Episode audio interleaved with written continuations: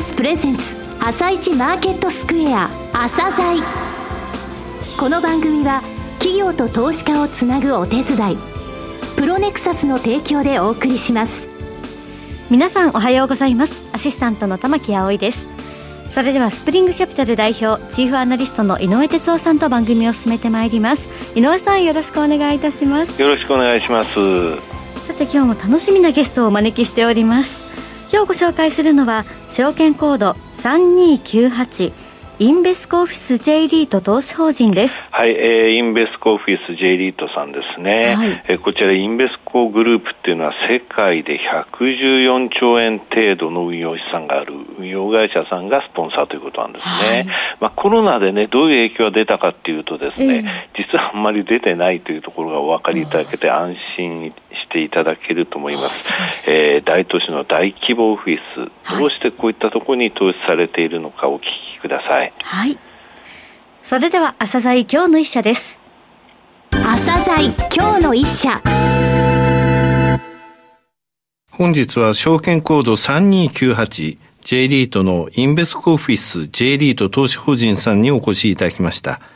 お話しいただきますのは、インベスコオフィス J リート投資法人執行役員、中田隆吉さんです。本日はよろしくお願いします。えー、よろしくお願いいたします。えー、上場されたのは2014年の6月、もう6年3ヶ月が経つんですね。えー、外資系の大手資産運用会社、インベスコグループをスポンサーとするオフィス系の J リートと、えー、リスナーの方にまずはですね、インベスコグループ、えー、こちらについてですね、簡単にご説明ください。はい。インベスコグループはですね、世界20カ国以上で運用サービスを提供する資産運用会社になります。ニューヨーク証券取引所に上場しておりまして、SP500 の構成銘柄にもなっておりますし、時価総額で申し上げますと、大体47億ドルというところになります。うんはい、グループの運用資産の残高なんですけれども、2020年の3月末時点の数字で申し上げますと、はい、日本円でですね、およそ114兆円程度。はい、この中でもですね、えー、不動産の関連商品の、うん、まあ、運用資産残高ですね、うん、こちらの方でおよそ8.1兆円ということになっておりまして、うん、まあ、運用残高という面でもですね、はい、世界有数の運用会社というふうに言えるんじゃないかなというふうに思っています。100兆円超えてるんですもんね。はい。はいで、グループの不動産関連の運用についてなんですけれども、はい、えー、世界16カ国、21都市で今、拠点を要しておりまして、さまざまな不動産の投資運用ということを行っております。で、日本におきましてもですね、実はあのすでに20年以上、うん、えっ、と、運用実績というものを有しておりまして、外資系のまあ資産運用会社としましてですね、系列を超えたですね、うん、あの、いろんなマーケットプレイヤーの方とですね、取引もさせていただいておると。1999年からの累積の投資額で言いますとですね、えー、1.2兆円、今までですね、日本で投資をしてきたという実績を持っております。はいえー、そしてこのインベスコオフィス J リートですね。こちらはどういったリートなのか、ご説明もお願いします。はい。一番の特徴はですね、大都市圏のですね、うん、大規模オフィスビル、こちらに重点投資を行っているということになると思います。はい、単純平均でですね、うん、1物件あたりの取得金額で言いますと、まあ、120億円と。いうふうな規模感のオフィスビルですね。あの、いわゆるまあ大規模なオフィスですね。はい、に、あの、投資をですね、えー、主要に行っていると。いうのは大きな特徴でございます。大都市圏というのは、まあ、企業、それから労働力ですね、これが集中しておりますし、まあ、経済活動の中心であると。い。うことで、はい、まあ、オフィスビルのマーケット規模もですね、うん、えー、まあ、非常に大きいと、はい、で、新しく物件を取得するにあたってのその投資機会、うん、こちらももう豊富にあると。うん相対的にまあ高い賃貸需要がまあ見込まれるとい。うことで、非常に魅力的なまあアセットクラスかなということで考えております。うんで、その中でもですね、うん、特にその大規模オフィスビルに我々あの重点投資を行っているというところの意味合いはですね、やはり一般的に、えー、まあ賃料負担能力の高いですね、うん、有料企業様がこういった大規模オフィスビルにですね、えー、まあ入っていただけることが多いということでですね、相対的にまあ高い賃料をまあ安定的にですね、享受できるまあ資産クラスであろうというふうに考えております。なるほど。で、もう一つですね、特徴として言えることは、スポンサー会社がですね、純粋なあの不動産会社ということではなくて、はい、資産運用会社が行っているという点があると思います。そうですね。考えてみればそうですね。はい。はいで、我々あの、純粋なまあ運用会社ですので、うん、えー、まあ、J リートで言いますと、投資主利益、うん、この追求ということを目標にしていると。いうことは非常に明確かなというふうに考えております。はい。で、これあの具体的なじゃあ事例ということで、えー、ご紹介を2つですね、させていただければと思うんですけれども、1つはですね、まあ自己株の取得なんですけれども、はいうん、私どもですね、これはあの2017年に J リートの業界として初めてですね、はい、この自己投資口の取得ということを株主還元策の一つというふうな観点からやらせていただいたというふうな実績が一つございます。で、もう一つはですね、2018年に株株式の8分割とい。うことを行っておりまして、はい、これはですね、えー、個人の投資家の方が、まあ、より投資をしやすいようにしようというふうな観点からですね、はい、えー、一口当たりの、まあ、あの、金額のバーを下げたというふうな形を、まあ、したというような、この2つ事例ですね。なるほど。さて、実際のポートフォリオですね、えー、大規模、そして、えー、大都市圏ということでしたが、えー、ポートフォリオを具体的にちょっと教えてください。はい。えー、6年前にですね、上場したときは5物件、うん、取得ベースの資産規模で言いますと、786億円でスタートしましたんですけれども、はい、えー、おかげさまでですね、現在は19物件、うん、取得ベースの資産規模でですね、えー、2293億円というところまで、えー、順調に拡大を、えー、させていただきました。はいで、リートのですね、格付けにつきましても、えー、JCR さんから AA マイナスを取得をしておりまして、えー、日銀のですね、いわゆるまあ J リートの購入対象銘柄というところまでもなっております。で、ポートフォリオのですね、うん、えー、まあ地域のロケーションということで言いますと、はい、私どもあの東京都、それから横浜市、川崎市、埼玉市、千葉市、これらをですね、えー、東京圏というふうな定義づけをしておるんですけれども、この東京圏でですね、ポートフォリオ全体の85.7%になります。はいうん、これに加えましてですね、えー、名古屋市であったり、福岡市、大阪市といったあの大都市にですね、えー、大規模オフィスを所有しておるというのが今のポートフォリオの状況でございます。稼働につきましてもですね、えー、直近の決算期が、えー、今年の4月末だったんですけれども、はい、この第12期の期中のポートフォリオの平均の稼働率ということで、99.3%ということで、リーシングもですね、うん、極めて、えー、好調な状況かなと。これもほぼフルリーシングに近い、ということですね。うん、さて、コロナ禍で、はい、えー、ホテルリートとか、えー、商業施設のリート、オフィスリートへの影響もですね、懸念する声が市場の一部にありました。えー、その影響についてどうお考えかお話しください。はい。えー、今のところですね、うんえー、私どものポートフォリオの中で言いますと、オフィステナントへの影響、これはですね、あの、限定的かなというふうに感じているところです。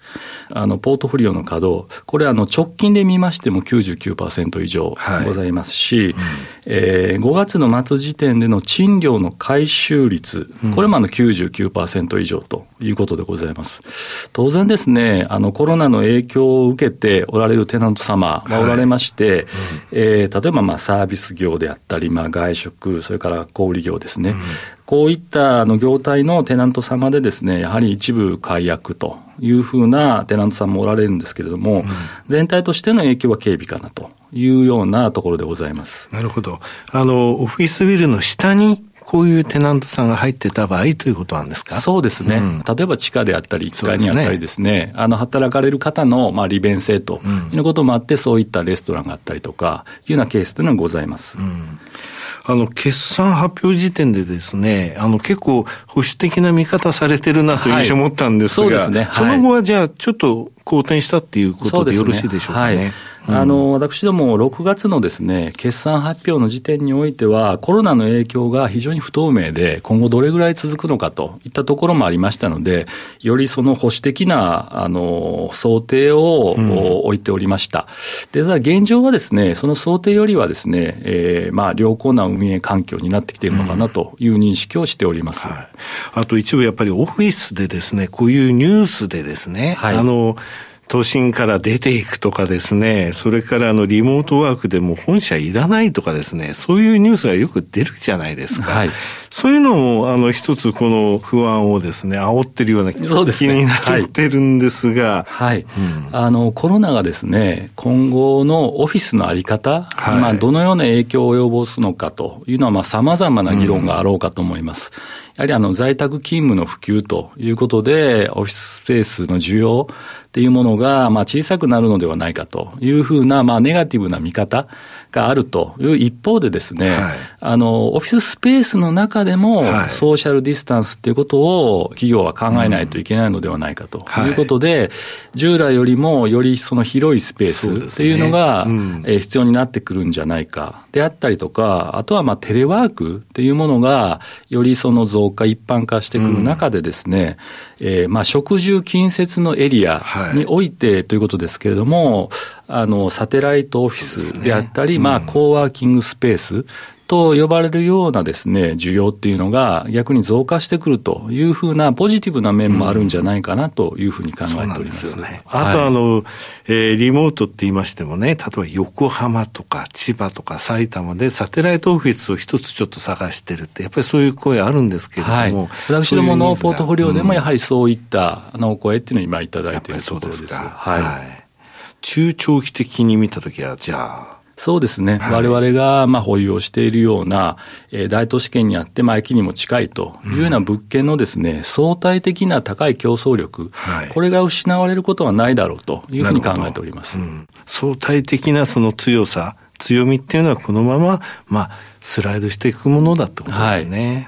さて、この頃ですね、8月以降、特にまあ、投資信託もそうなんですけれども、もう ESG っていう言葉の乗っていない投資がないぐらい新規設定。はい。また、あの、投資家の中でも、その尺度としてですね、えー、こちらへの関心が高まっていますが、取り組みについてお話しください。はい。私どもの J リートのですね、ESG の具体的な取り組みということで言いますと、例えばですけれども、保有物件のグリーン認証の取得であったり、はいうん、えー、グリーンボンドと言われる、まあ、投資法人債の発行ですね。うん、あとは、インベスコの、まあ、社員によるですね、さまざまな、まあ、イベント等の取り組みということで、はい、一つの例なんですけれども、あの、私どものグループのですね、うん、女性社員を中心に運営されるインベスコウーマンネットワークとい。うふうな、あの組織がございまして、これがですね、要はよりその女性の活躍であったりとか、女性同士でこういろいろこう悩み事とかですね、そういうところをこうお互いにシェアをしてですね、助け合っていこうというふうなネットワークがあったりとい。うようなところはございます。で、この女性のお話、今出たで申し上げるんですけども、はい、やはりその多様な人材の活用、うん、ダイバーシティというふうな言葉が、あの ESG との関連でもよく聞かれるかと思うんですけれども、はい、私どものですね、えー、運用会社、こちらの方の、いわゆる男女比率ということで言いますと、えー、部長職で見てですね、はい、女性の比率がまあ50%、で、いわゆるリートの方のですね、うんはい、えー、まあ、外部役員の方も含めてのその役員の比率というところもですね、はい、えー、男女がそれぞれまあ半分、50%というようなことで、あの、こういったダイバーシティというようなところのですね、会社としては推進をしているというようなところでございます。はい。さて、最後になりましたリスナーに向けて一言お願いします。はい。えー、本日は、えー、インベスコオフィス J リートのご紹介をさせていただきました。えー、少しでもですね、ご興味の方を持っていただけましたら幸いです。えー、私どもの J リートのですね、ホームページでも情報発信を行っておりますので、そちらの方もぜひ、えー、見ていただけたらと思います。中田さん、どうもありがとうございました。えー、こちらこそ、どうもお時間ありがとうございました。今日の一社、インベスコオフィス J リート投資法人をご紹介しました。さらに井上さんにお話しいただきます。はい、えー、6年前の上場時が786億円、はい、そして取得ベースの資産規模、今現在2293億円ですね。あの、6月の決算発表の時に、はい、えー、非常に保守的な想定を置いていたんですが、えー、あの、そういったところもね、このリートのすごいところだと思うんですよね。はい、実際それよりも良かったわけなんですけれども、えー、そういったところをまずは発表しますというところですよね。はい、やっぱり大きい、そして、えー、大都市、駅地下のですね、物件って強いですね。すね。これからコロナの影響って言いますか、えー、お話しいただきましたけれどもね、はい。決してですねネガティブなことばっかりではないってことなんですね、サテライトウイルス、えー、昨日もですねそれに関するなんて言いますか優遇税制等も考えるっていうお話がありますしね、はい、あのまだまだオフィスのその今現在の状況っていうのは、えー、良好な状態が続いているというふうに思われます。あと ESG ですね、えー、取り組みも素晴らしく、えー、サステナビリティレポートも発表されてますので、まあ、あの注目されるその投資の尺度としての ESG のところについては、まあ、あのフルマーク状態というふうに私は考えてますのでね、はい、安定的なそのオフィスリートとしてこれからも成長していってくれると、えー、期待しています。そうですね。それでは一旦お知らせです。企業ディスクロージャー IR 実務支援の専門会社プロネクサス上場企業のおよそ6割2200社をクライアントに持つこれはアジア証券印刷の時代から信頼と実績を積み重ねてきたからこそ。さらにプロネクサスが目指すのは企業と投資家をつなぎ日本の株式市場を活性化させることです。プロネクサス私たちは個人投資家の皆さんを応援します。井上哲夫今日のストラテジー。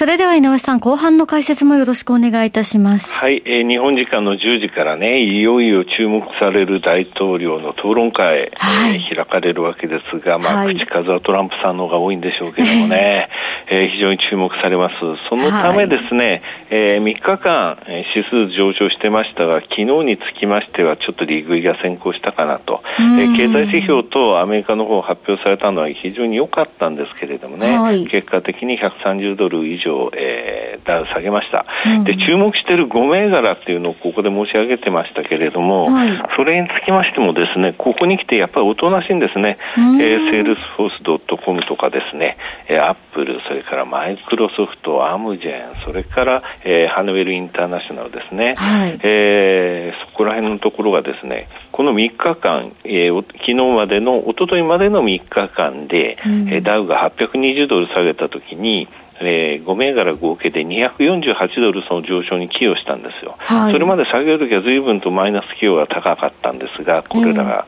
えー、ちゃんと、えー、プラスの方も寄与してきたと、はい、で昨日131ドルダウ下げたんですが、5銘柄全体で8ドルしか下げてないの。ダウをだから今まで下げるときっていうのはこれらが悪者だっていうようなね、特にセールスフォース .com 何のためにダウ入ったのよっていうような感じで下げ頭だったんだけれども、はい、こういったところが、そのマイナス企業が小さくなってきたっていうのは、うん、まあ、利食いっていうのは例えば分割してね、1銘柄が5銘柄になって全部売るわけじゃなくて、2、3銘柄じゃあ、えー、2、3単位ですね、えー、ちょっと利食いっていうのは動きがあったのが、それは落ち着いてきたかなと。はい、まあ、これからテクニカル的にも10月の中旬ぐらいまでは落ち着いた状態でいられるかなと。えー、さて、その後大統領選ですってところですね、はい、そして大統領選前にコロナのですね新しい対策、えー、財政についても注目ですということですね。はい。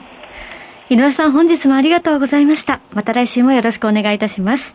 この後は東京市場の寄り付きです。朝鮮この番組は企業と投資家をつなぐお手伝いプロネクサスの提供でお送りしました。